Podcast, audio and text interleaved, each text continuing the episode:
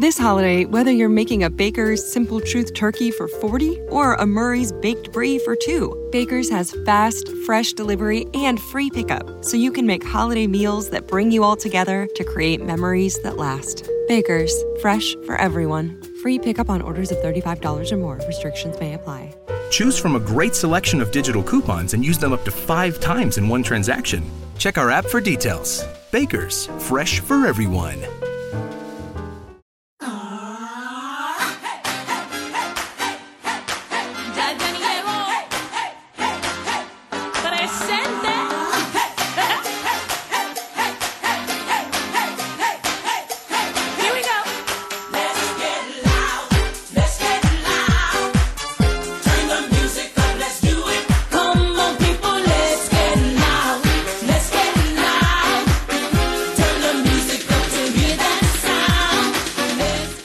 Bienvenidos a Streaming de Verano, la edición espeto de sardinas del programa de Fuera de Series, donde cada semana repasamos y analizamos las novedades y los escenos más importantes de las diferentes plataformas de streaming, canales de pago y en abierto.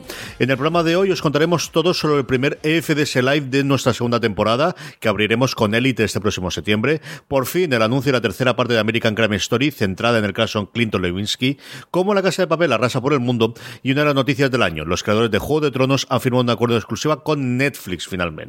Además de, como cada semana, contaros cuáles son las series más vistas por los lectores y oyentes de fuera de series a través de nuestros Power Rankings y terminando con las preguntas que nos enviáis relacionadas con el mundo de las series. Yo soy CJ Navas y tengo conmigo Francis Arrabal. Francis, ¿cómo estamos? Pues aquí entre espeto de sardinas y Jennifer López, CJ Sandunguero. Sandunguero como es de streaming de verano. Un agosto que copa fundamentalmente entre Netflix y hoy HBO, que siguen estrenando cosas a pesar del verano y a pesar de los calores. Unos Power Rankings se han movido un poquito, con cambio nuevamente en el liderato y unas preguntas muy, muy interesantes de los oyentes para terminar. Un programa que abrimos, como decía yo en la introducción, Francis, con eh, la vuelta al cole. Y es que tenemos ya el primer Fuera de Series Live de nuestra segunda temporada. Tenemos ya anunciado el Fuera de Series con el que volveremos en, fundaciones, en el espacio Fundación Telefónica de Madrid este próximo 5 de septiembre, es que cuando será. Pues volvemos ya con la segunda temporada de FDS Live, CJ al espacio Fundación Telefónica. El evento será el 5 de septiembre a las 7 de la tarde.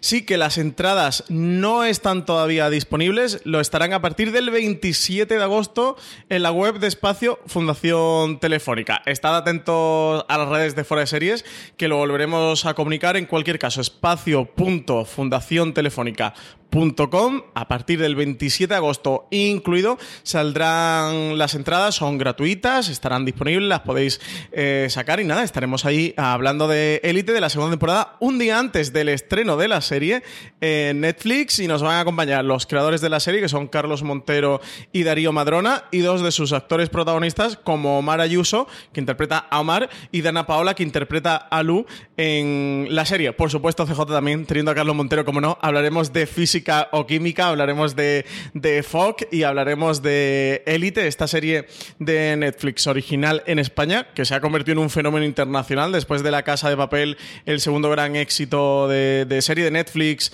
española por el mundo. Y nada, que estamos muy contentos. Vuelta al cole total con Élite en septiembre. Vamos a hacer vuelta al cole seriéfilo con la serie. Totalmente, hablaremos de toda la serie Steam además, tendremos el equipo habitual de Fuera de Series, Alberto Rey, a Marina Such y a Álvaro Nieva, y además ese prácticamente todo el equipo de Fuera de Series estaremos por allí, así que es una ocasión maravillosa para que os acerquéis ahí, saludarnos y poder hablar un ratito y poder estar, pues eso, en un, en un evento que nos apetece muchísimo. Como decía Francis, las entradas no están a la venta, no están todavía eh, disponibles, mejor dicho, y no hay ventas, sino que sabéis que son gratuitas como siempre. Eso sí, si normalmente vuelan, no quiero deciros cómo puede ocurrir esto con Elite, así que estar muy atentos en cuanto salgan eh, y estén disponibles en la, en la web de, de Espacio Fundación Telefónica, lo anunciaremos nosotros por las redes de fuera de series y yo creo que es la forma más rápida porque de verdad que son gratuitas, pero yo creo que, que con la tradición que tenemos normalmente de ir rápido, esta yo creo que incluso podemos meter el récord de que se distribuyan rápidamente y mira que cabe gente en Espacio Fundación Telefónica, pero yo creo que la demanda será muy grande y tenemos muchas, muchas ganas de, de empezar ya el curso con los, con los nuevos fuera de series like y ya tenemos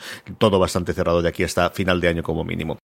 Por otro lado, Francis, se ha terminado ya el tour de la TCA, ha terminado ya el tour de verano, dos semanitas y media de las cadenas americanas hablando con los críticos, y en mitad de ellos el miércoles pasado se dieron los premios de la TCA de este 2019.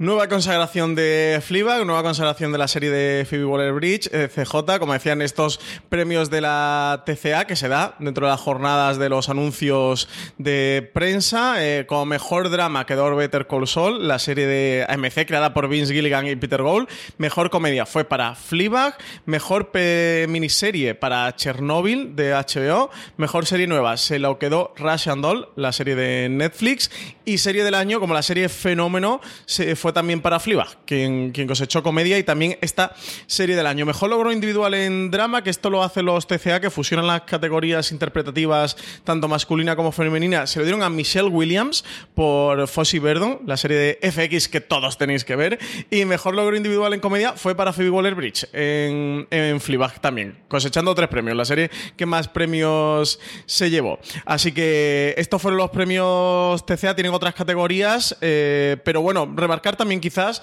el premio de honor a toda una vida que se lo dieron a David Milch. Recordemos que nada, hace un mes y medio eh, se anunció de que tenía Alzheimer y premio al legado se lo dieron a Deadpool, la serie de David Milch dentro de HBO. Sí, son de esas categorías que tiene la TCA. No tiene demasiadas categorías técnicas, pero sí tiene, bueno, pues un, dos o tres curiosidades. Esas dos últimas que he contado Francis, que da dos premios de honor.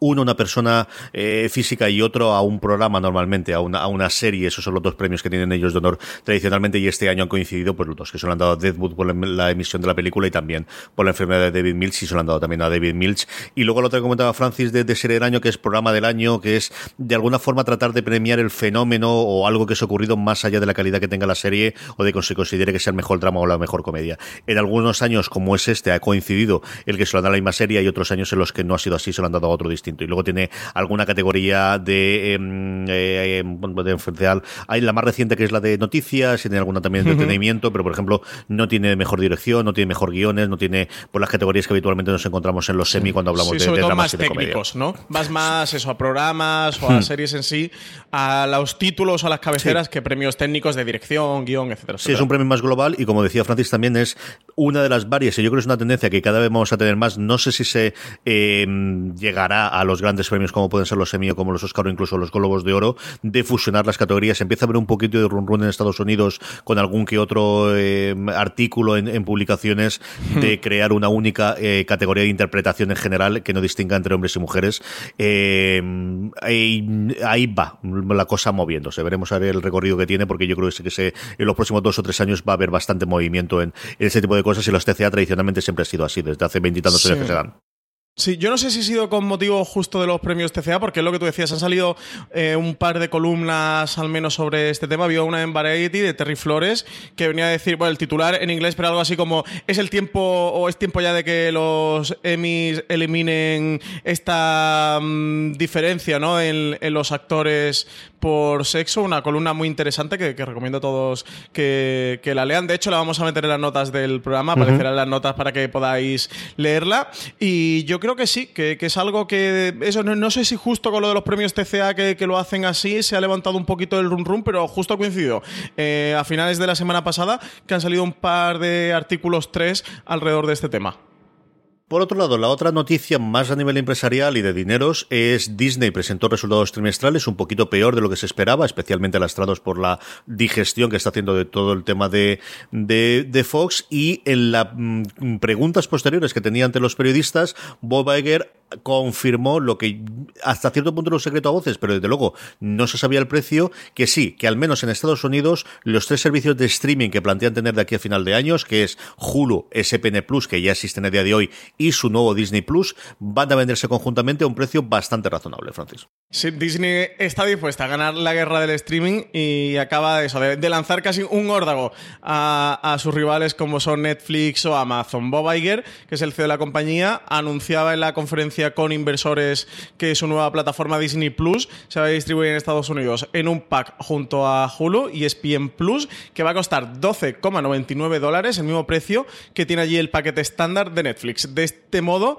el precio que cuesta la, eh, la suscripción de su principal competidor, Disney va a ofrecer tres plataformas que a su vez son complementarias. Disney Plus, por un lado, que está destinada a contenidos generalistas y familiares, Hulu, que tiene un perfil más alto y de cable, y un servicio dedicado al deporte con derecho de las grandes ligas de béisbol, hockey, fútbol americano, tenis o rugby, entre otros. Con el paquete además de los tres servicios, el cliente se ahorraría casi 5 dólares respecto a contratar cada plataforma de manera independiente, ya que van a costar o cuestan 7 dólares en el caso de Disney Plus, eh, 6 dólares con Hulu y 5 dólares con ESPN Plus. Así, la suma de estas tres plataformas, Disney se sitúa también al mismo precio que Amazon Prime Video, mientras que saldría bastante más económica del plan que está preparando HBO Max, al menos según los rumores que hay que apuntan que podría costar entre 16 y 17 dólares. Luego, en cuanto a España, que muchos oyentes se estarán preguntando, bueno, todo esto que estáis contando de este pack de Disney, Hulu, ESPN Plus, ¿qué va a ocurrir en España? Pues de momento no sabemos nada. Eh, le preguntaron a, a Bob Iger por este tema y él comentaba que de momento no había nada que contar respecto a la expansión internacional. Ya sabéis que Disney Plus, lo lo hemos estado comentando aquí en streaming, tiene un plan hasta 2021. El 12 de noviembre se va a lanzar la plataforma en Estados Unidos. En 2020, a principio, primer trimestre de 2020, va a comenzar este plan de expansión internacional. En Europa Occidental, a los diferentes países, se espera que llegue entre el primer y el segundo trimestre de 2020. Todavía no están las fechas confirmadas, pero sí que tenemos esa horquilla y habrá que ver qué ocurre. Sí que parece que este lanzamiento, este bundle que, forman los tres eh, servicios, propiedad de Disney, pues es improbable, ¿no? De que llegaran a Europa o que llegaran a, España debido a lo- todos los problemas de los derechos deportivos que, que surgen en cada país, donde están distribuidos entre diferentes plataformas, o en el caso de Hulu, que también, al menos a día de hoy,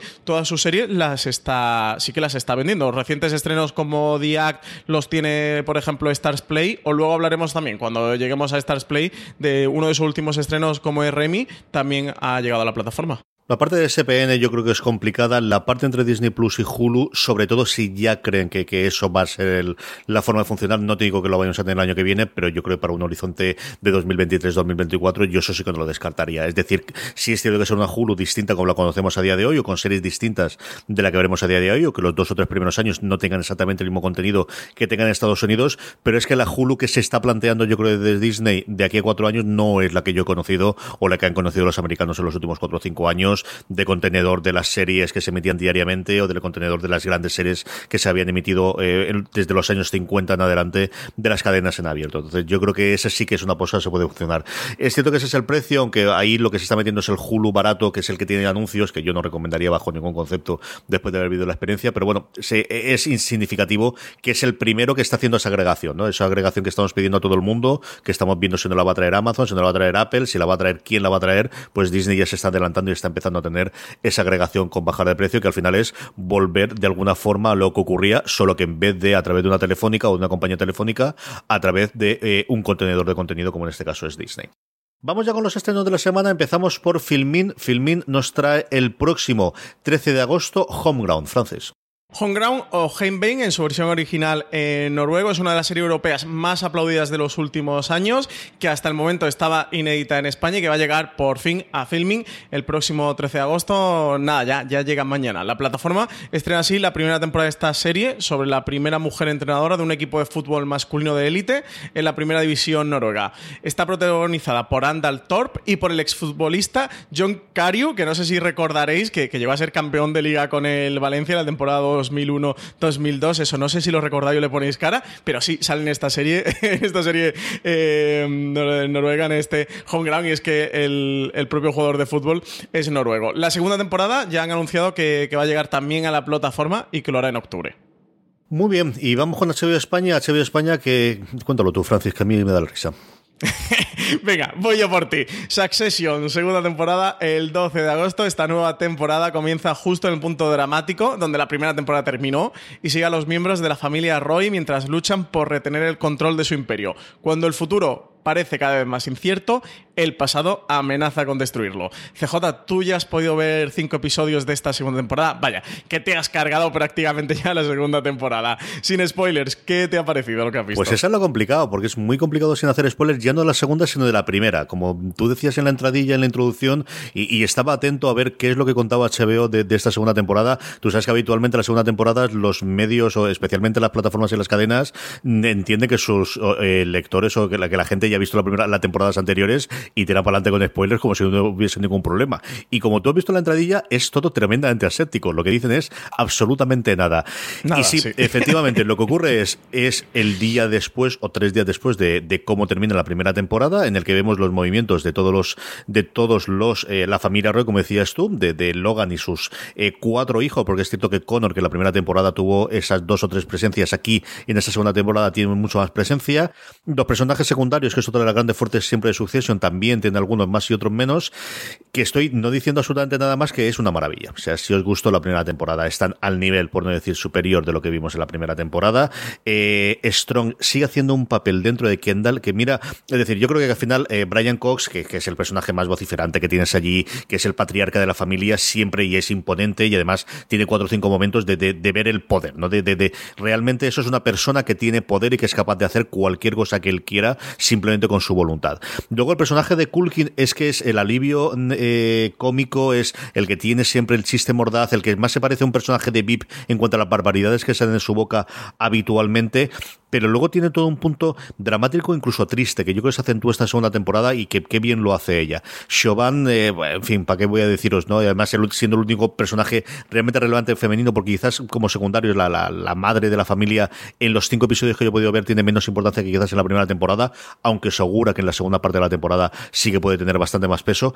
Pero yo tengo que recomendar siempre el papel que hace Strong en, como Kendall. En la primera temporada la serie sería otra totalmente distinta si tuviese un personaje, tuviese un actor que no supiese darle a ese personaje, que al final de alguna forma es, sí, mm, yo creo que el centro de toda la, la serie, eh, la vulnerabilidad que tiene y al mismo siento siendo un hijo de la grandísima mm, eh, mala madre que es eh, en todos los momentos. Y aquí en estos cinco episodios que yo he visto, es impresionante el registro que tiene este hombre para darte de, de, de, de todos los cambios que sufre este personaje, especialmente los dos primeros episodios. De verdad, es impresionante lo que yo le he visto hacer a este hombre en los dos primeros episodios. Por lo demás, sigues contando esa historia, que es una historia de familia. This holiday, whether you're making a Baker's Simple Truth turkey for 40 or a Murray's baked brie for 2, Baker's has fast, fresh delivery and free pickup, so you can make holiday meals that bring you all together to create memories that last. Baker's, fresh for everyone. Free pickup on orders of $35 or more. Restrictions may apply. Choose from a great selection of digital coupons and use them up to five times in one transaction. Check our app for details. Bakers, fresh for everyone. Si estás buscando un buen podcast de análisis y debate en tu idioma, te invito a que escuches Pulso y Péndulo. Yo soy Carlos Curbelo. Y yo soy Fabiola Galindo. Todos los jueves analizamos temas de actualidad en Estados Unidos y Latinoamérica. Fabi y yo no siempre estamos de acuerdo, pero sí tenemos un objetivo común. Queremos servir como antídoto contra las noticias falsas y la polarización. Pulso y péndulo. Busca nuestros episodios en Apple Podcast, Spotify o en tu aplicación favorita.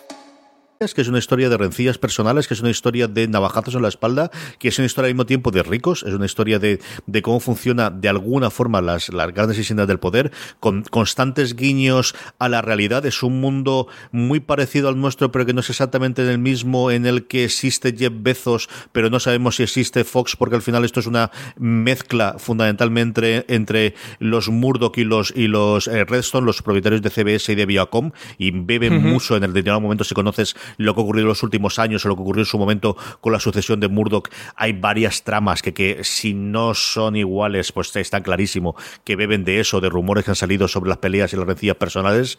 Y es una verdadera maravilla. Yo no hago más que invitar que a la gente que le pueda tirar un poquito más, eh, atrás, sobre todo yo creo que no habiendo visto la serie, es que es una serie de ricos. Sí, hombre, tienen el este, pero es muchísimo más. O que le tirase para atrás el primer episodio, que te dice un poquito de, de por dónde va a ir, pero de verdad que la serie crece muchísimo. Es una de mis series favoritas, lo fue el año pasado, y he visto cinco, como dice Francis, porque son los que puso HBO a disposición mía. Si no, ya te digo yo que vamos, si eran seis, hubiese sido seis, si hubiese sido ocho, ocho y diez, y vamos, en inglés y subtítulos y a pelo, y lo que hiciese falta, no había ningún tipo de problema. Es una de mis series favoritas, he disfrutado una barbaridad con esta banda de sinvergüenzas y de vividores, y que tiene yo creo que puedes acercar es, yo siempre la comparo con VIP, aparte de porque el creador estuvo con Armando Iannucci en, en The Thick of It y muchas de las cosas se le ve. Si VIP era esa serie de risa, risa, risa y de repente el romper dramático, aquí esta es una serie que por momentos tiene ese punto totalmente cómico y de repente con dos o tres golpes dramáticos, o a veces es muy dramática y de repente tiene las mayores carcajadas. De verdad, yo es la serie que más tengo que pausar porque me estoy muriendo de risa y no me estoy enterando de lo que ocurre después. Es eh, la que hay. Sucesión, segunda temporada, llega el 12 de agosto. Mi gran problema es que he visto los cinco primeros episodios, con lo cual no tendré episodios nuevos hasta mitad de septiembre y estoy muy fastidiado por eso, Francis.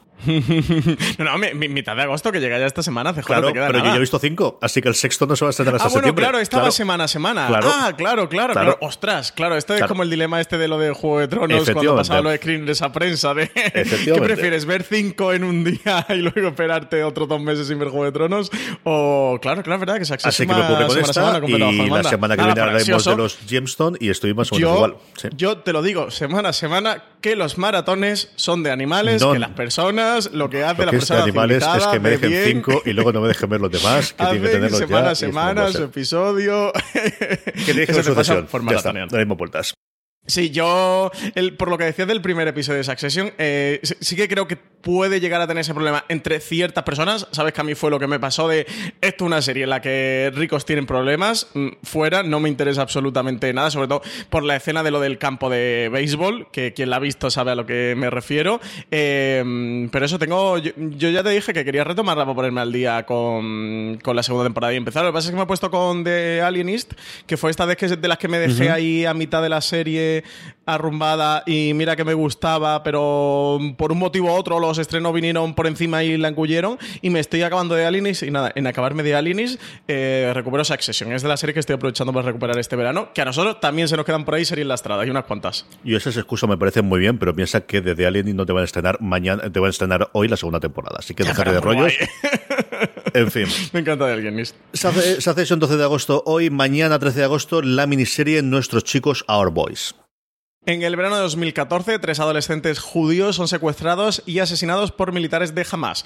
El pueblo de Israel está conmocionado, agitado y furioso. Dos días después, aparece el cuerpo quemado de un adolescente palestino del este de Jerusalén en un bosque a las afueras del oeste de la ciudad. Días después, un agente de la división antiterrorista del Shin Bet investiga el asesinato, mientras que los padres del adolescente asesinado comienzan su largo y angustioso viaje en busca de justicia y consuelo. Ese es el punto de partida de Were Boys de esta serie israelí, miniserie, que llega a HBO España el 13 de agosto. CJ, que han salido críticas norteamericanas y que apuntaban a que era una cosa curiosa de ver. ¿eh? Digo, por si alguien del que, de los que no han escuchado entre los oyentes le apetece que se acerque, porque puede quedar como una cosa así un poco extraña, que por ahí apuntaban también las críticas norteamericanas, pero decían que desde luego era curiosa y llegaba a merecer la pena.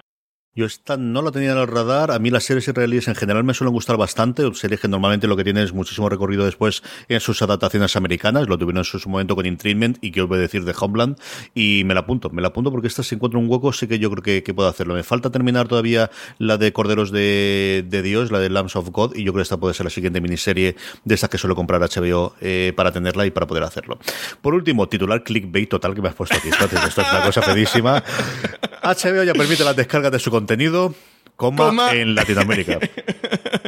El clickbait de, de- Está bien, porque así para todos nuestros oyentes latinoamericanos y hispanoamericanos, que tenemos unos cuantos, oye, pues una alegría, ¿no? Sí. Iba, iba a ponerlo en el, en el sumario del, del programa de titular clickbait de hoy. Eh, HBO España, no, HBO, perdón, permite las descargas de su contenido, eso sí, en Latinoamérica. Sí, es que eh, justo antes de, de grabar me han escrito, además con diferencia de 5 minutos, dos oyentes de streaming por Twitter corriendo de arroba Francis Arrabal, que HBO ya en Latinoamérica permite las descargas de contenido con la cruzada que tienes. De a ver si tienes suerte y allí en España también. Pero no, lamento deciros que no, que aquí las buenas noticias se quedan en Latinoamérica. Eh, para España sigue siendo un clickbait. Sí he decidido comentarlo por dos motivos. Uno, porque, porque evidentemente también tenemos muchos oyentes en Latinoamérica, así que todos los que nos estén escuchando que no lo supieran hasta el momento, oye, que HBO, que allí es HBO Go, ya permite las descargas del contenido. De hecho, me, cada uno de los, de los oyentes, uno era Lucas Daguerre y el otro era Mónica, arroba smokaham, eh, me han mandado pantallazos diferentes. Eh, Lucas me pasaba un pantallazo de, la actualización de la aplicación donde ya especificaba de que permitía la descarga del contenido y, poder consumirlo offline, tanto series como películas. Mónica me pasaba pues como una especie de, mail, ¿no? El titular de un mail donde le anunciaba que ya con HBO Go ya podía consumir los contenidos de la plataforma offline. Y bueno, para los oyentes de aquí españoles, sí que creo, CJ, que puede ser interesante, desde luego, un pasito dentro de HBO en Latinoamérica, que no en España. Recordemos que aquí HBO Europa es un consorcio no empresarial entre HBO, pero también empresas privadas eh, nórdicas. Pero bueno, un pasito adelante lo de las descargas del contenido de, de HBO, al menos en Latinoamérica. Esperemos que poquito a poco pues esto llegue a España o puede llegar. Al menos ya hay un movimiento en este sentido. ¿Que llegar tiene que llegar? Pues sí, no tengo duda. ¿Que cuándo llegará? Pues estamos en lo mismo de siempre. Aquí es cierto que por un lado es un tema de derechos, Marina Sus lo contaba también en nuestro grupo de Telegram, y por otro lado también técnico, porque al final nuestra plataforma que nosotros utilizamos es la heredada de, de HBO Nordic y, y es diferente hasta donde yo tengo conocimiento. Tú mismo decías que en Latinoamérica es HBO Go, que es el mismo que- nombre que se le da a Estados Unidos. Yo no sé si es la misma que la americana, eso sí que no tengo la confirmación. He estado bichando un poquito porque HBO Latinoamérica también es una joint venture. Es cierto que ahí con la, eh, la mayoritaria o la, la participación mayoritaria es de ahora mismo de, de bueno de AT&T a día de hoy porque es de, de Time Warner. Entonces sí que la plataforma yo entiendo que es totalmente distinta, pero bueno, que el signo de los tiempos va por ese lado, ¿no? Que, que al final hasta que nos llegue el 5G y que tengamos disponibilidad gratuitas y, y durante bastante tiempo yo creo que, que las descargas se incorporarán. A ver qué es lo que ocurre, igual que la incorporación a otros lugares donde no existe a otros Smart TV fuera del, del parque tradicional que había tenido en las, en las televisiones Samsung y ese tipo de cosas, yo creo que poco a poco lo irán haciendo posiblemente o sin ninguna duda más lento de lo que todos los usuarios de HBO España nos gustaría. Eso sí que es totalmente indiscutible. Por lo menos dos años más lento. Ya llevan. Mira, ahora es. eh, ya ha pasado un minuto, ya es un minuto más, Más lento de lo que esperábamos y merecemos. Sí, sí, sí. Sí, y ya lleva un segundo más y dos segundos y así. Netflix, vamos con Netflix. Netflix tiene eh, Juegos Sagrados, estrena su segunda temporada el 15 de agosto, pero el gran estreno de esta semana, sin ninguna duda, 16 de agosto nos llega la segunda temporada de Mindhunter. Casi dos años después de sorprender a todo el mundo con su retrato de los dos agentes del FBI entrevistando a asesinos en serie para elaborar sus perfiles psicológicos, Mindhunter vuelve por fin a Netflix, lo hace con su segunda temporada este 16 de agosto, una segunda temporada en la que los investigadores interpretados por Holt McCallany, eh, Jonathan Groff y Ann Torf se enfrentarán esta vez a algunos de los asesinos psicópatas más conocidos de la historia reciente de Estados Unidos, como Charles Manson y David Berkowitz, también conocido como el hijo de Sam. La temporada se va a ambientar entre los años 1979 y 1981, cuando varios niños fueron asesinados en Atlanta. Se sospechó de Wynne Williams, quien acabaría siendo juzgado por matar a dos hombres. Vuelve Fincher también como director, en el que se va a repartir las tareas de dirección junto a Andrew Dominic y Carl Franklin. Fincher se quedará con la dirección de, dos de los episodios, el primero y el último, los encargados de abrir y cerrar la- esta segunda temporada de Mindhunter, que por cierto va a tener menos episodios que en su primera temporada. La primera temporada tenía 10 episodios, en esta segunda va a llegar con 8.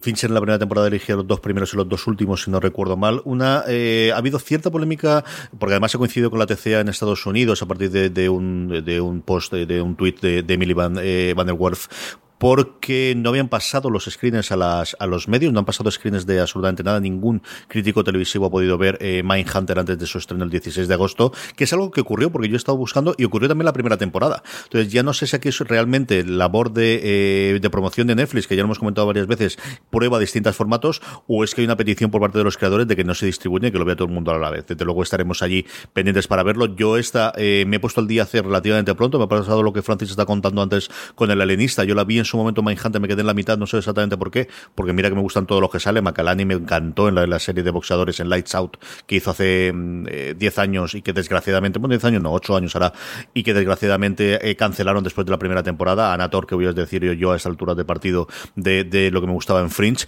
y, y Groff, que creo que hace un papelón extraordinario aquí, tanto lo que le vi yo en su momento en Glee, como también en esa serie de HBO que duró solamente una temporada y que el nombre ahora descuerdo totalmente, que era en San Francisco y de la comunidad gay de San Francisco, y que se me ha ido totalmente de la, de la cabeza ahora cómo se llamaba. Me gustó muchísimo y, bueno, pues para recordar lo que había, una solución de volver a verla como, como he hecho yo, o la otra, Marichu Lozabal, escrito en fuera de series.com, si no recuerdo mal, Francis, un que, en qué punto nos quedamos y cómo había, para Sí. intentar refrescar un poquito la memoria, ¿no? Sí, sí, sí, pasaros por foreseries.com. Bueno, hemos publicado varios artículos sobre la segunda temporada de Mindhunter. Como se ha hecho tanto esperar y sobre todo se, se fue filtrando información poco a poco de qué casos iba a abordar la segunda temporada, mm, qué pasaba con, con la vuelta. Bueno, recordemos que mm, Charlize Theron hizo ahí unas declaraciones porque ella está de, de- De es una de las productoras de, de la serie de Mindhunter. Eh, desveló la fecha, pero luego Fincher la, la confirmó. Luego Netflix por Twitter eh, ratificaba la fecha que había dado que había dado Fincher y luego han ido sacando unos teasers, algunos trailers que sí que han ido apuntando por dónde iba a ir esta segunda temporada. Así que eso, acercaros a foreseries.com si os interesa la serie y buscad que tenemos bastante contenido de ella. De todas maneras, dejaremos un par de los artículos que tú dices, CJ, que ha ido elaborando Marichu anticipando lo que va a ocurrir en esta segunda temporada o lo que esperamos que ocurra, por dónde creemos que va a ir en torno a las imágenes que hemos podido ver y así la pueden, pueden consultarlo todos los oyentes de Fuera de Series. Sección de noticias de Netflix, la primera, lo comentamos en la intradilla, American Crime Story, por fin la tercera temporada se ha confirmado que iría sobre el caso Levinsky y, y que además tiene, por un lado, la confirmación de que Mónica Levinsky va a estar como consultora, que era una, costa- una costa sine qua non para que Murphy se metiese en hacer esa tercera temporada y ya se ha revelado la actriz que la va a interpretar. Después de muchas dudas y retrasos, American Crime Story va a tener finalmente tercera temporada. John Landgraf, el presidente de FX, lo confirmaba en su sesión en la gira de la TCA, apuntando que sería también una adaptación del libro de Jeffrey Tobin, A Vast Conspiracy, que detalla la historia del escándalo sexual de Bill Clinton con la entonces becaria de la Casa Blanca, Mónica Lewinsky, y el proceso de impeachment contra el presidente. De hecho, eh, la temporada va a llamarse justo así, American Crime Story Impeachment, y ya ha encontrado a su Levinsky, se trata de la actriz Benny Feldstein, que hasta hace poco era más conocida por ser la hermana de Jonah Hill y que los últimos dos años ha empezado a labrarse su propia carrera con películas como Lady Bird, Super Empollonas o la serie Lo que hacemos en las sombras, que si la habéis visto es la chica a la que, a la que empiezan a convertir en vampire y que tendrá más desarrollo a lo largo de la segunda temporada de la serie. La Mónica Levinsky real será, como tú comentabas, CJ, una de las productoras de la temporada, ya que Ryan Murphy no consideraba apropiado que ella no tuviera algo que decir en la dramatización de su propia historia, que quería contar con su voz, quería contar con su visión dentro del desarrollo de esta tercera temporada de American Crime Story.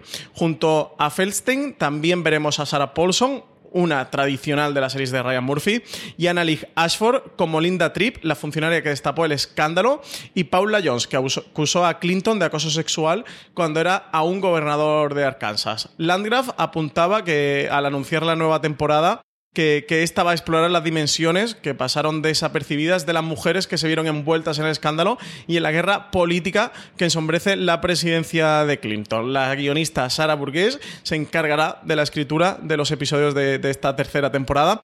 Y luego el estreno de Impeachment eh, no está previsto hasta septiembre de 2020, lo que también ha levantado algunas críticas y ampollas por su coincidencia con la campaña para las elecciones presidenciales de Estados Unidos que serán en ese mes de noviembre. El propio Landgraf afirmaba que no creía que fuera a determinar quién va a ser el próximo presidente de los Estados Unidos el estreno de esta tercera temporada de American Crime Story sobre el escándalo sexual de Bill Clinton.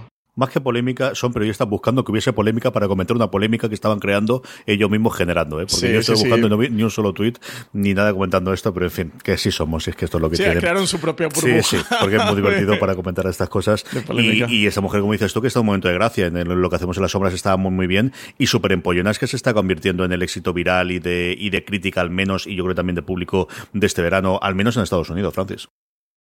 Sí, desde luego es de la película, ¿no? Que están así levantando Está revuelo de, mucho, ¿eh? de los estrenos veraniegos, sí.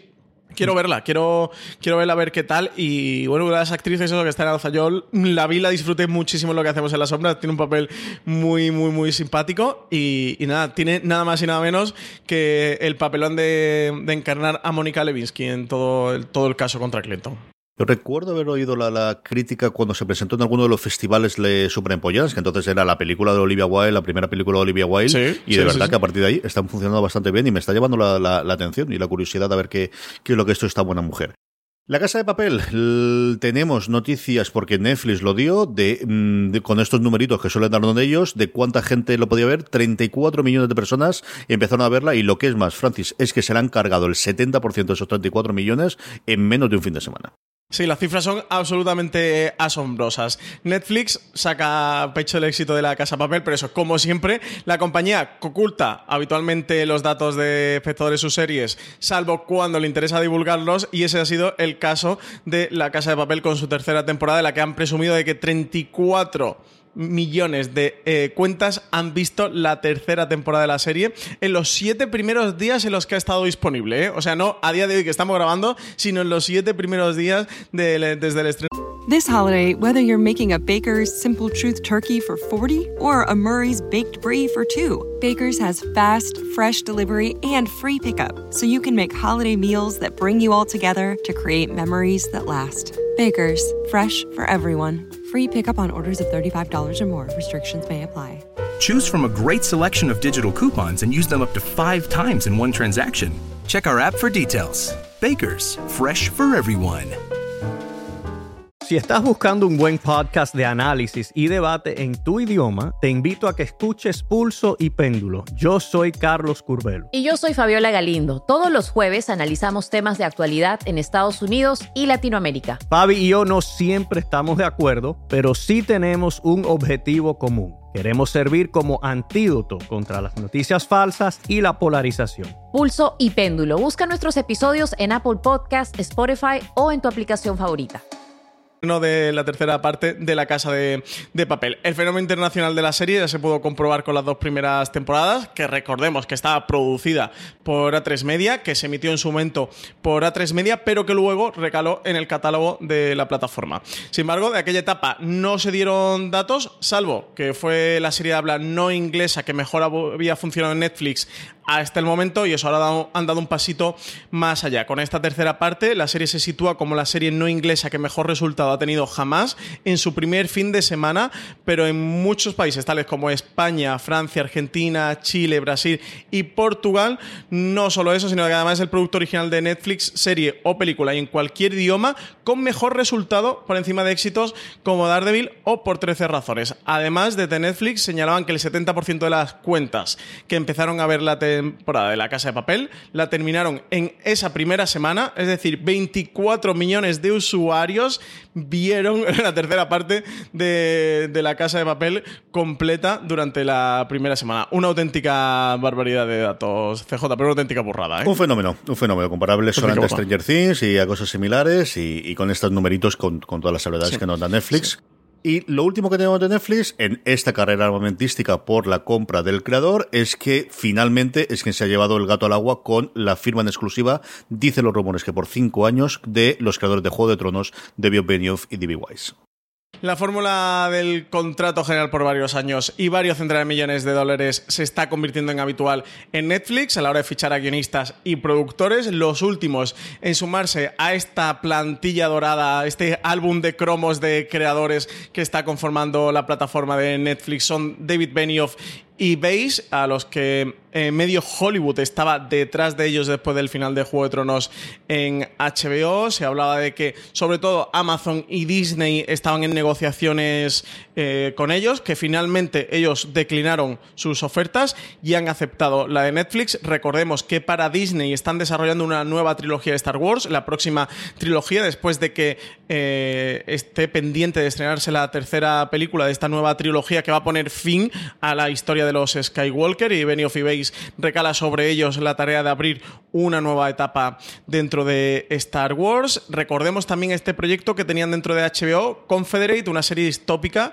sobre la esclavitud que ellos iban a producir y que se ha quedado en el limbo de HBO por la polémica que suscitó el anuncio. Y nada, eh, los nombres de Benioff y Weiss se suman eso a esta lista dorada que ya conforman Ryan Murphy, Shonda Rhimes o Alex Pina, entre otros de, de fichajes eh, absolutos y dorados de Netflix, 300 millones de dólares por cinco años. CJ es la cifra que daba deadline de este acuerdo que han firmado Benioff y Weiss con Netflix. Cifras más o menos del entorno de lo que se estaba pagando también por, por Ryan Murphy, que tuvimos eh, conocimiento, y otro de los creadores que tenemos. Hacer falta gorda, gorda, gorda. Creo recordar que falta Bad Robot, que creo que a día de hoy todavía no está oficializado el que, el que renueve por, por Warner Brothers, y alguno más que tendremos sin duda es, eh, desde luego, el gran fichaje. No sean tanto actores y actrices, sino creadores, o mejor dicho, estudios creativos alrededor de un creador eh, que podamos tener, ¿no? Berlanti también las cifras son mareantes, o que es cierto que durante más años y cosas similares. Eh, sobre todo que no se fuesen a Disney. Yo creo que todo el mundo estaba convencido que querían a Disney por lo que contabas tú de, de la guerra de la galaxia de tenerlo allí, o que seguirían en su momento en Warner. Yo sí que no me lo había venido en Netflix, que de alguna forma pues ha pegado un puñetazo en la mesa, de decir, seguimos siendo relevantes después de dos, tres semanitas en las cuales, pues con los resultados que tuvieron de caer de, de anuncios, con el tema de Disney, quizás sea un poquito de, oye, a ver si es verdad y estos tíos pueden caer, ¿eh? Sí, sobre todo el quién se quedaba con, con, con los creadores de Juego de Tronos, quién se quedaba con Benioff y Base en, exclusiva que se vaya a quedar dentro de, de Netflix. Después del exitazo de, de HBO con, con Juego de Tronos, que creo que poco se está hablando, que, que han perdido a, su, a los creadores de su mayor éxito eh, histórico como ha sido Juego de Tronos y que se lo lleva el rival, que se lo lleva Netflix. HBO que está en todo con la fusión con AT&T, con la compra con AT&T, reformulándose en este HBO Max, en esta mega plataforma que, que están haciendo. Y eso, y que para mí han perdido a sus dos mayores talentos, a, lo- a los que les han creado el gran fenómeno, que ha situado en parte a HBO donde, donde está. Y eso, y que se lo lleva este eterno rival como es Netflix y que se lo quedan en exclusiva CJ. Para mí eso es notición eh, para Netflix, eh, quedarse con Benioff y Base, quedarse con los creadores de Juego de Tronos, que han anunciado que harán series y que también van a hacer películas, como, como ya están desarrollando con para Disney eh, la nueva trilogía de, la Guerra de las Galaxias. Sí, similar a lo que han hecho todo el mundo de haz lo que quieras y busca lo que quieras, aunque queramos un gran fenómeno, pero operando en muchas cosas. Dos series estaban la semana pasada que vinimos que comentáramos. La primera fue Derrick Elsker, tras la vuelta de nuestras chicas irlandesas, Francis. Pues maravillosa, es una comedia absolutamente deliciosa que ya llegó la primera temporada a Netflix, que, que pudimos verla allí, que fue que no la descubrió. Eh, ha estrenado la, esta segunda temporada recientemente, la- igual que con, con la primera, eh, tiene seis episodios de unos 25 minutos, eso sobre un grupo de adolescentes irlandeses y su día a día. Eh, es divertidísima, la verdad que es una serie muy divertida, cargada de humanidad y de, la realidad, de lo que ocurre, de lo que se cuece allí en Irlanda y lo que se cuece entre estos chavales. Y volver a recomendarla, recomendar a todo el que quiere disfrutar a la primera, que se ponga con la segunda y a quien todavía no haya visto nada de Rigels, oye, que si estáis buscando una comedia divertida, pero con, con pozo, pues creo que aquí en The Rigels tenéis una magnífica propuesta. Y también nos llegaba este Wu Assassins, nos daba lo, lo que nos prometía, Francis. Eh, no sé de qué, de qué manera CJ explicar lo terrible que es Wu Assassin. eh, recordad que es esta serie, hablamos la semana pasada de, de ella, protagonizada por Uy, Iko que es el protagonista de- del mega mm, culto del cine de acción reciente de, de Raid, una película que es de 2011, es una auténtica maravilla, una joya del cine de acción en el que muchas de las películas de acción que han venido después eh, han, marcado una estela y, sí que ha marcado un punto de, de- incluso en Daredevil la primera temporada tenía una escena que ellos eh, reconocían que, homenajeaban The Raid o que se habían basado en, The Raid para construirla eso y aquí Assassin pues llegaba eso con, gran estandarte de tener a, a Uwais como su protagonista. La serie se ambienta en San Francisco en la época actual en el que el personaje de Iko Uwais pues es un chef de un restaurante chino y que allí porque su sueño es montar un food truck ir de festivales y ser eso pues cocinero un food truck ir de festival en festival pero que está ahí anclado a este restaurante y por en medio se mezcla una historia de mafias con, con la triada con la policía que tenemos a, a Catherine Winnick que hace como de una agente de policía que se intenta infiltrar en las triadas Catherine Winnick es la Gerza en, en Vikings una cosa muy rara. CJ es.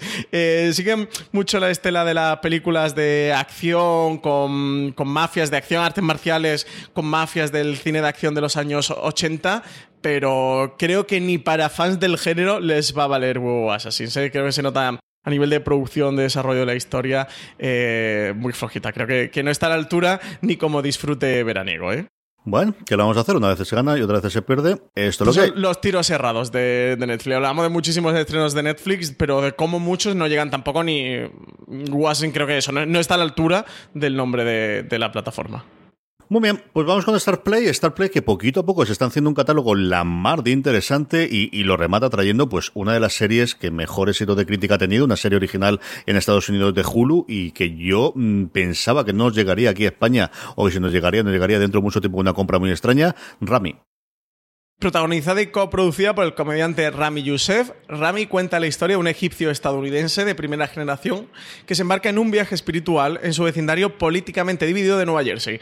Rami pretende explorar los desafíos de estar a medio camino entre la comunidad egipcia y los millennials, trayendo una nueva perspectiva a la pantalla mientras explora los desafíos de lo que es estar atrapado entre una comunidad musulmana que piensa que la vida es una prueba moral y una generación millennial que piensa que la vida no tiene consecuencias. Llega al Reino Unido a finales de este mes de agosto y se espera que próximamente Stars Play la estrene en España. Es una serie que a Valentina Morillo y a mí nos encanta. Tiene un cuarto episodio en el que cuenta la vida de Rami en los atentados del 11S, que es quizás el más dramático que tiene. Y es muy el tono de, de este tipo de comedias que llevamos en los últimos cinco o seis años, sobre todo después de la, de la llegada de Louis, de cómico que decide hacer una vida, una serie más o menos autobiográfica con algún pequeño cambio. Yo creo que es una serie que a ti te puede gustar, Francis. Y tiene tono muy apuntado, por sí. momentos de, de, de Master of None, tiene momentos, a mí me recordaba también alguna, alguna otra serie, como digo, de todo ese tono que hemos tenido. Sí, One Mississippi, ¿no? Eso Better es. Things, por ahí, por ahí, ¿no? Ese tono de cinco o seis series que hemos visto de, de las que todos tenemos en la cabeza, de verdad que está muy, muy bien y él es un personaje y al final puedes acercarte a una realidad, desde luego, que, que normalmente, pues, eh, ¿qué voy a decir? En Estados Unidos te pilla de lejos y a mí más todavía. A mí me, me gustó Mm. mucho y él es un tío que cae bien, ¿eh? Eh, no es nada perfecto, no se tiene, está bastante, bastante entretenida. Yo creo que es una serie bastante divertida. A ver si nos confirma Stat Play cuando nos, nos llega aquí a España. Sí. Yo, por lo que cuentan de ella, sí que me recuerda mucho a lo que quizás Insecure sea con la comunidad afroamericana, ¿no? Que Rami lo sea con la musulmana, quizás dentro del panorama de Estados Unidos, ¿no? Sí. Tengo muchísimas ganas a este Rami. Pero eso, me recuerda, por lo que he visto, quizás es una especie de, de Insecure. Canales de pago, cerramos con ellos y es que los 100 llegan al final del viaje después de la séptima temporada, Francis. Sí, la próxima temporada será la de las despedidas en DCW, además de Arrow. La cadena dirá adiós también a los 100, que finalizará con su temporada número 7. El creador y showrunner de la serie, Jason Rothenberg, dio la noticia por Twitter unos días antes de que la serie emitiese el final de su sexta temporada, en la que ha vuelto a reinventarse y ha colocado sus personajes ante un nuevo comienzo. De hecho, esa capacidad de reinvención y de superar su premisa inicial es lo que ha hecho conocida esta serie, que cuando se estrenó contribuyó a cambiar la percepción generalizada sobre su cadena con una historia de supervivencia a cualquier precio en un mundo posapocalíptico y en el que los personajes siempre estaban enfrentados a decisiones imposibles. Inicialmente estaba basada en unos libros de Cash Morgan, pero muy pronto fue siguiendo su propio camino. La premisa inicial de los 100 es que más de 90 años después de una catástrofe nuclear, lo que queda de la humanidad vive en una gran estación orbital cuyo sistema de soporte vital está fallando. Para comprobar si la Tierra vuelve a ser habitable, se envía a un centenar de jóvenes que habían cometido alguna transgresión a comprobarlo y estos se encuentran con que el planeta está mucho menos desierto de lo que esperaban. La renovación CJ de la parrilla para esta próxima temporada de CW va a ser total, ¿eh? porque se le suma la de los 100 y Arrow, la de Jane the Virgin y la de Crazy es Girlfriend. Así que habrá que ver qué más series nos trae de CW para la siguiente temporada, más allá de las eh, series de superhéroes de DC. Me han contado lo de que habían realizado alguna transgresión. Ese ha sido un gran, gran momento. Y una de las grandes alegrías que me llevé la semana pasada con la TCA y es que FX anunció, esta es cierta alegría, que renovaba Atlanta por una cuarta temporada, pero bueno, es que Atlanta la pueden temporar las temporadas que quieras. El asunto es que Donald Glover tenga ideas o que pueda hacerla, pero sobre todo es que se anunció que se empieza a rodar ya simultáneamente la tercera y la cuarta dentro, dentro de nada, de unos meses, Francis. Sí, hombre, esta para ti es noticia, Sí, ¿eh? sí, casi a la par que la Yo me alegré muchísimo con. Pues sí, como tú comentabas, eh, todavía la producción de la tercera temporada no ha comenzado y FX ya ha confirmado eh, la renovación por una cuarta temporada de Atlanta. Lo hacía también John Landgraf en estas noticias que hemos ido dando a lo largo del programa, de estos paneles de la TCA que tenía con el canal de FX. No se sabe cuándo va a estrenarse la tercera temporada, pero eso sí sabemos que se va a, come- a- a comenzar a rodar junto con la anterior la próxima primavera, así que todavía es de esperar que le quede bastante al, al estreno de la tercera temporada de, de la serie. Nada, hace ya dos años eh, del último estreno de serie, pero el polifacético Donald Glover, creador y protagonista, ha estado de lo más ocupado desde que ganara el Emmy, según comentaban, y bueno, continuar con Atlanta seguía en su cabeza y en la de FX, quienes también comentaban a través de su presidente Eric Schreier que qué más se puede decir sobre Atlanta que la aclamación crítica y los elogios que Donald, Paul, Diane, Stephen y Hiro se han ganado durante dos temporadas excepcionales sobre el que es claramente uno de los mejores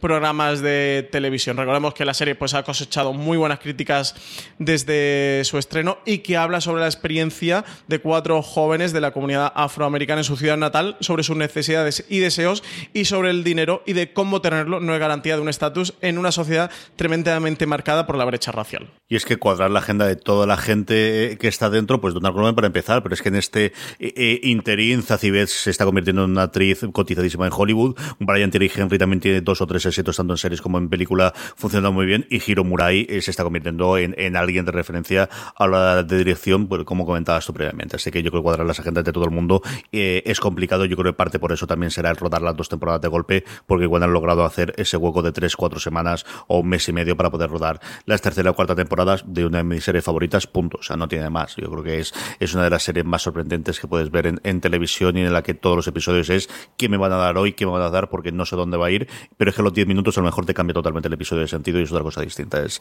es una verdadera maravilla. Si no os habéis acercado todavía a, a Atlanta, de verdad, hacerlo, vais a disfrutar muchísimo con ella. Recomendaciones. Esta semana esto era muy fácil, Francis. Pues sí, esta semana yo creo que está, está ahí, ¿no? Está votando. Yo, por supuesto, me quedo con Mindhunter, con la segunda temporada, que le tengo muchas ganas de una de mis series favoritas en general, de las series que, que están en, en emisión. Así que espero, como agua de mayo, esta segunda temporada que se ha hecho esperar, ¿eh? Dos añitos para ver de nuevo Mindhunter. A mí no me ha dejado Francis ni rellenar esta semana la, la esta, me la ha puesto directamente, así que sí, ya sabiendo que iba a poner sucesión, segunda temporada, todo lo que os he contado antes. Acercaros a la familia de los Roy, que no os decepcionará. Es una serie sencillamente maravillosa la que nos trae eh, ya mismo HBO y que durante cinco semanas no voy a poder ver ningún episodio nuevo. Esto es desastroso. Me he equivocado, CJ. Es que esto ya era, desastroso. esto era mejor ya ponértelo en guion directamente. Ya, ya te he visto, ya. Vamos con nuestro Power Rankings, vamos con la serie más vista por nuestra querida audiencia, un Power Rankings que hacemos todas las semanas con una encuesta que colgamos en fuera de series.com y en el que invitamos a todos vosotros a que nos digáis las tres series de las que habéis visto la semana pasada que más os han gustado. De esa forma es como hacemos esa encuesta. Una encuesta que, como os decíamos, colgamos en fuera de series.com, pero la forma más sencilla de que os recordéis o que recordéis el, el cumplimentarles que os unáis a nuestro grupo de Telegram, telegram.me barra fuera de series, donde además de poder hablar con más de mil personas que diariamente hablamos de series de televisión en nuestro grupo, cada vez que Marina Sus la encuesta, directamente os avisamos y así nada, en cuestión de 10-15 segundos ponéis esas tres series y si además queréis hacernos las preguntas, pues luego las respondemos al final del programa. Un Power Rankings que iniciamos con una caída de dos puestos, pero aún así se mantiene en el puesto número 10 El Pionero, la primera producción original de HBO España y que se puede ver en la plataforma a día de hoy ya completa. Y que hay un magnífico podcast review, lo puedo decir porque como yo no participé, lo puedo decir eh, en la cadena De de, siete podcast horas y de media de de. Series. De, o, o fuisteis, pues ya ves, para moderar tu CJ. This holiday, whether you're making a Baker's Simple Truth turkey for 40 or a Murray's Baked Brie for 2, Baker's has fast, fresh delivery and free pickup, so you can make holiday meals that bring you all together to create memories that last. Baker's, fresh for everyone. Free pickup on orders of $35 or more. Restrictions may apply. Choose from a great selection of digital coupons and use them up to five times in one transaction.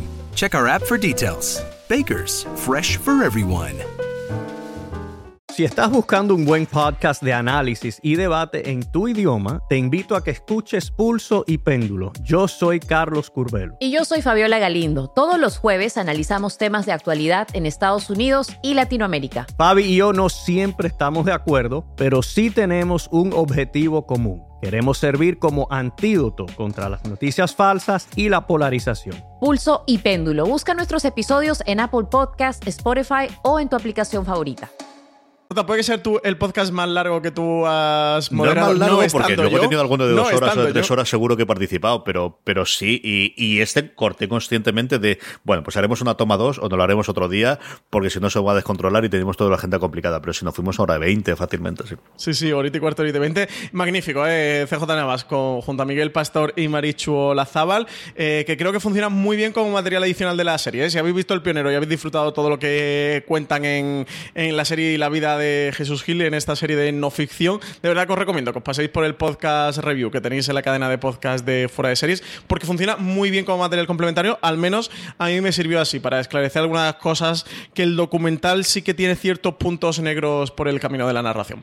Bueno, novena posición para los 100, serie de sci-fi que, que nada, que está emitiendo, terminando de emitir su sexta temporada y que entra de nuevo a nuestro Power Ranking. Sí, señor, como entra también Orange is the New Blacks, cuya última temporada, recordar, se puede ver en Movistar Plus, las anteriores están todas en Netflix, pero su última temporada eh, podéis verlas en Movistar Plus por aquellas cosas de los acuerdos que se hicieron en su momento cuando Netflix solamente existía en Estados Unidos y en, y en Canadá. Y séptima posición para Years and Years, la serie que cae una posición respecto a la semana pasada, pero que ya hace pues prácticamente un mes que terminó su misión, serie de la BBC que está disponible en HBO España y que os voy a recomendar también, os lo pongo en las notas, una entrevista que ha hecho Marina Such a la actriz Ruth Madeley, una de las, de las hermanas de esta familia de Years and Years. Si habéis visto la serie, la estáis viendo, la habéis disfrutado, sin duda acercaros por la entrevista, eso con una de las cuatro... eh, hermanos Lion, porque desde luego la vais a disfrutar y os va a servir muy bien también para comprender algunas de las cositas eh, que se narran en Years and Years y como por ejemplo la propia actriz decía que, que lo principal de, de la serie es que ofrecía esperanza dentro de toda esa historia tan oscura que narra.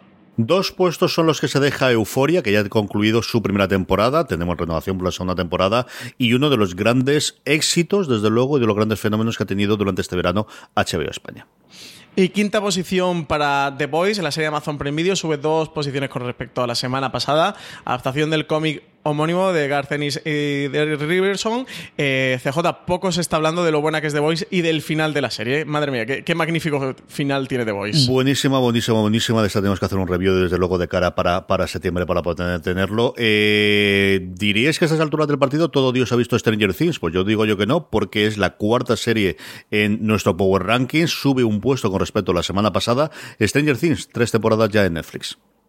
Y la tercera posición sigue en el podio de nuestro Power Ranking. Nada, no hay quien la baje. Sigue el podio inamovible. Big Little Lies, serie disponible en HBO España, que también se ha podido ver en Antena 3, que han estado emitiendo su primera temporada. Hablamos de días antes con los datos que anotaba Netflix. La Casa de Papel se deja un puesto, deja el puesto de privilegio y se queda en el puesto número 2 de nuestro Power Rankings. Porque vuelve a subir al primer puesto, asciende una posición el cuento de la criada, tercera temporada, que le queda en nada para finalizar la... A pesar de ahí, mm, ha cosechado malas críticas, parece por momentos que, que se va levantando, por momentos que no. En cualquier caso, vuelve a estar en el número uno de lo más visto por los lectores y oyentes de Fuera de Series. Están hablando medianamente bien lo, poquito que yo he leído sin, sin spoiler, porque estoy muy desconectado de los últimos dos o tres episodios. Al menos Valentina, que es la que me va contando cómo va funcionando las cosas, dice que los últimos están bastante mejor de una temporada que si la anterior fue división de opiniones, esta sí que en general yo creo que tenido más eh, malas críticas que buenas críticas en general. Preguntas de los oyentes. Terminamos como siempre con los cuestionarios, preguntas que nos hacéis llegar a través de, de, las redes sociales, donde nos podéis seguir siempre en todas como fuera de series, sin más, o como os comentaba antes en esa pequeña encuesta que hacemos con el Power Rankings, ahí nos podéis preguntar cosas como nos ha hecho Ray Steel, que nos dice que hay gente que no tiene vacaciones como tal, sino días desperdigados aprovechando puentes para bajar más, y se agradece mucho que continúe vuestro trabajo semanal. Por muchas gracias, Ray. Aquí estaremos durante todo el verano con esta programación de verano que hemos comentado ya un par de veces, Francis. Sí, fiel oyente, Ray Steel, ¿eh? de Serie, que nos manda muchos comentarios a nuestro Power Ranking y también eh, en Evox normalmente. Y eso, pues nada, que sí, que seguimos aquí con streaming en pie. CJ, no nos vamos de vacaciones, ¿eh? Yo estoy esperando que Pedro nos llame para darnos nuestra medalla del, al trabajo. Aquí la Asociación de la Prensa o algo. Sí, eh, sí que esta semana y la que viene solo tendremos streaming. Luego a la vuelta con septiembre retomaremos otra vez la programación habitual con cuatro programas semanales, pero eso hasta la semana pasada hemos estado teniendo cuatro programas. Hemos aprovechado para grabar eh, reviews de muchas de las series que se han estrenado durante el mes de julio, bien fueran a temporada completa o bien porque han estado terminando, porque hay estrenos de abril, de mayo, que no han terminado su temporada hasta eso, hasta mediados de julio, finales de julio, así que hemos aprovechado y eso tenéis El Pionero, tenéis Stranger Things, tenéis La Casa de Papel, tenéis Big Little Lies, tenéis reviews de un montón de series, así que nada, aprovechad para recuperar todos esos reviews durante estas dos semanas que estaremos un poco más relajados. Solo con streaming y que aproveche también, aprovechar oyentes para todos esos grandes angulares, tops y, y programas que hemos estado grabando durante toda esta temporada, que a cuatro programas semanales desde septiembre son un montón de programas. Así que nada, aprovechad para recuperarlos. Más preguntas, Francis. Pues eh, Fernán Gárate, este no lo ha dejado en en Evox, no, en, no en los comentarios del Power Ranking, pero quería incluirlo para contestarle. Decía, tengo que dejar de oír los programas tan recientes porque me traigo spoilers a mansalva. ¡Qué manía! Eh, así que nada, lo, he incluido a, a traición desde Evox, pero para comentarle, porque justo lo comentabas tú antes, CJ, con, con lo de Succession, ¿no? De, de, al final el nivel de, de comunicación y cómo funciona. Sí que aclarar, eh, para, para otros oyentes que piensen que hacemos spoilers en streaming, todo, todo, todo lo que grabamos es sin spoilers, tanto a nivel de información cuando hablamos de una serie o comunicamos una serie, como cuando hablamos de una propia serie a nivel de opinión porque hemos visto una serie. Tenemos que hacer auténticas cámaras, ya lo he visto antes con CJ, para poder hablar de Succession o yo de, de Riggers o de Gu Assassin para que no os traigáis ningún tipo de spoilers. Os aseguro que es tremendamente difícil hablar eh, sobre la marcha de una serie eh, intentando contar el máximo para que enfoquéis si la serie os gusta, si no, si os puede gustar, si no os puede gustar, para que veáis lo que opinamos sobre ella sin hacer un comentario sobre nada específico. De verdad que hacemos eh, auténticas mm, eh, cabriolas mentales para poder comentar cualquier serie sin spoiler y sin reventaros la experiencia porque sabemos que, puede llegar a reventar la experiencia. Dicho eso, cuando algo penséis que es spoiler, a no ser que se nos escape algo, que yo creo, CJ, que ya tenemos nuestra mente depurada para que no se nos cuele nada, eh, cuando hablamos de una serie eso a nivel informativo, contamos siempre lo que la cadena comunica y quiere que se comunique sobre una serie de televisión, es decir, ellos consideran que es información y que no es spoiler. Así que de verdad, si algunos pensáis que hacemos spoiler y tal, de verdad, relajaros, no son spoilers, es la información que dan una serie y mm, no sé, si hablamos de la mm, tercera temporada, de la segunda temporada de la serie que sea, o de la tercera temporada de, la serie que sea, o de la séptima temporada de los 100, como hemos hecho hoy. Y no habéis visto nada y consideráis que hemos hecho un spoiler de los 100. Oye, si va por la séptima temporada, va, a, terminar con la séptima temporada, se, se acaba de terminar la sexta y no habéis visto nada, creo que enteraros de algo mm, sobre los 100 tampoco no os debe importar tanto, ¿no, CJ? Yo creo que aquí tiene varias lecturas. Una, mm, a la gente que considere que tiene spoilers, es que eso no vas a poder hacer nada. Cada uno considera lo que es spoiler. Yo creo que sí que hay alguna cosa objetiva que puede ser, es decir, si hay una muerte de un personaje, algo por el estilo, podría ser. Pero de verdad que creo que la tolerancia es totalmente distinta de una persona a su otro. Del planteamiento que decía Francis, nosotros solemos leer lo que la cadena considera que es así. Y yo os digo yo que a veces incluso nos cortamos, que las cadenas son muchísimo Sí, más sí. liberales para este tipo de cosas y no tienen ningún tipo de problemas. Y es complicado. Al final ocurre aquí, ocurre en libros, ocurre en, en discos, ocurrirá en absolutamente todo y en películas. Yo comprendo que en series puede ser más complicado. Eh, es que es la eterna pelea de en medio. Dicho eso, los comentarios de Vox, tú sabes también la opinión que tengo yo en general sobre los comentarios de Vox. Así que no voy a darle bueno, muchas vueltas todo, al intento. hay de todo, como Sí, en la viña me- del señor. Si yo sobre todo era por eso, por, por aclarar, porque si hay más gente que lo piensa, o sea, pensar que al final streaming es un programa de actualidad y que tampoco podemos dejar de informar o dejar de comentar porque alguien pueda pensar que es un spoiler. Dicho eso, lo que dice CJ, a ver, nosotros controlamos lo que es un spoiler o no, muertes y cosas importantes las omitimos todas. Y de verdad, y como decía CJ, y reforzarlo, eh, os aseguro que recortamos muchas de las informaciones que nos pasan las cadenas porque decimos, ostras, esto puede fastidiar, pero eso, si estamos comentando, no sé, la cuarta temporada de no sé qué serie o The Wire hoy día, si decimos algo, eh, eso, pues ma- habéis tenido tiempo de verla. si no, es que no podríamos grabar. Ahí empezaremos CJ y diríamos el programa. Bienvenidos a streaming. Bueno, ya si eso Hay la cosas, semana que viene, sí. volvemos Se con cosas streaming. tenemos cosas. Es complicado. Claro, es se- complicado, se, es la están viendo cosas en las plataformas. Y en películas siempre es más sencillo porque al final tienes esa continuidad y aquí no. Pero, en fin, nosotros intentamos hacer lo mejor que podemos. A veces Que nos que mucho Y a veces se nos escapa alguna cosa. Yo soy Sí, consciente de que alguna vez, en, pues eso, en 12 años grabando, alguna que otra vez he podido hacer alguno que objetivamente diría, sí, aquí se me fue, o lo pensé, o me ha ocurrido con algún invitado. Bueno, pues, pues que la Cuando soltamos un spoiler de verdad, os pedimos perdón, eh, que sí es verdad que E intentamos a día de hoy, sobre todo si está grabado y no se mete en directo, incluso editarlo y quitarlo. O sea, alguna vez nos ha ocurrido. Este tipo de cosas, que lo hacemos lo mejor que podemos, de verdad que sí. Más cosas, Francis. Pues PJ Cleaner y dice el auténtico. decía, como al pobre le, usurpa la identidad. Decía: Hola majos, tengo un extraño caso con Amazon y la serie El cuerpo del delito, Body of Proof. eh, dice que entró como novedad hace menos de un mes, el 5 de julio, y que ahora aparece como no disponible en, en su zona. Dice: Eso si le encuentras. Dice que entiende que no es por tema de finalización de contratos, que no tendría sentido. Que si se la han cargado porque nadie la veía en un solo mes. Gracias, majos, sois los, lo mejor. Yo he estado buscando CJ en mi Amazon Prime Video y no aparece esta serie. He buscado por el cuerpo del delito, he buscado por Body of Proof. La tenía absolutamente fuera del radar. He buscado el calendario de redacción de Fuera de Series a ver si la teníamos como estreno. No me aparece y, y yo no tengo ni rastro eh, de esto. No sé si tú la tienes controlada. Para absolutamente nada. A mí lo que me extraña es que entrase y saliese tan pronto, porque el, el que no la había nadie, ya te digo yo que no es razón para quitar una cosa de catálogo sin ningún género de duda. Lo Claro. único que hubiese un derecho raro, la única que podría ser por ahí es eh, que se equivocasen y que le diesen un botón que no quería darle, apareciese cuando estaban los derechos y se han dado cuenta y la han retirado. Es lo único que puede ser. Así que. Sí, sí, sí. Sí, sí, sí.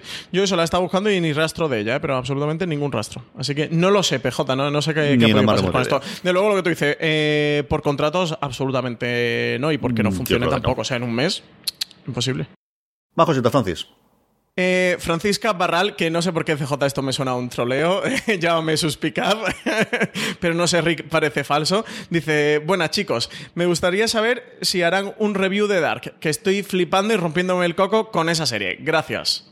Pues es una de las que tenemos ahí pendientes. Es cierto que ahora con la no confirmación y, y el, el problema que solemos tener con los reviews es que al final necesitamos tres personas que vean la serie, eh, dos en algún caso, pero como mínimo tres. Y esta no sabría decirte yo ahora mismo de memoria, Francis, si teníamos prevista hacerlo, ¿no? Pero de todas formas, Pues- tomamos nota de ello y lo, y lo veremos si entra dentro de lo que hay. Es cierto que ya se ha emitido desde hace demasiado tiempo y habrá que encontrar el hueco.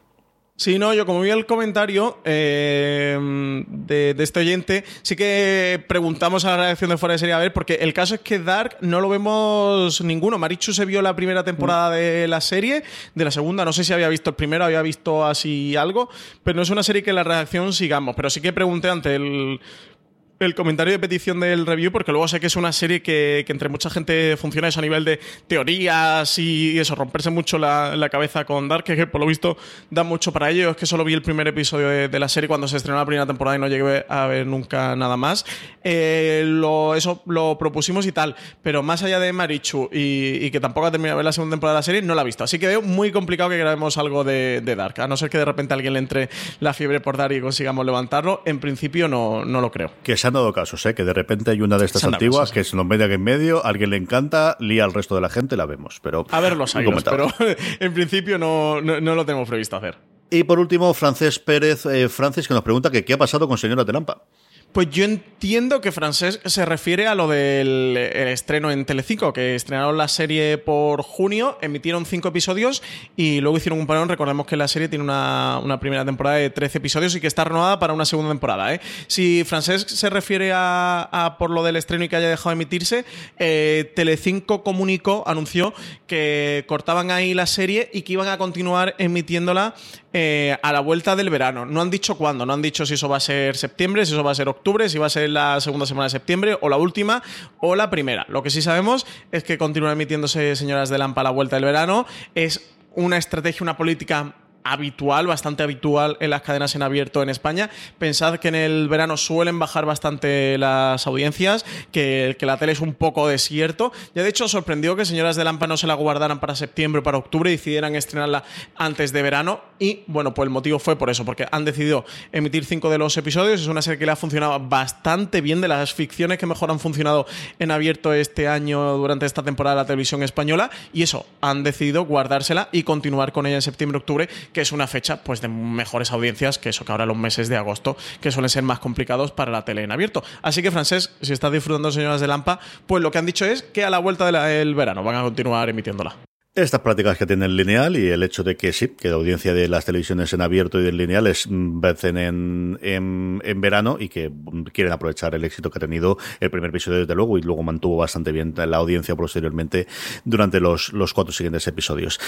Hasta aquí ha llegado streaming, hasta aquí hemos llegado a otro programa. Recordad que tenéis mucho más contenido en formato podcast en la cadena de fuera de serie, disponible en Inbox, en Spotify, en Apple Podcast y en cualquier otro reproductor que podcast que uséis, simplemente buscando fuera de series. Dejadnos me gustas y comentarios tanto en Inbox como en Apple Podcast, que habéis visto que los leemos y todo en el programa. Y no olvidéis pasaros por nuestra web, por foraseries.com, donde podéis encontrar mucho más contenido sobre series. Don Francis Arrabal, hasta el próximo programa.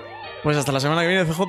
Termina streaming. Hasta la semana que viene. Un abrazo muy fuerte. Recordad, tened muchísimo cuidado ahí fuera.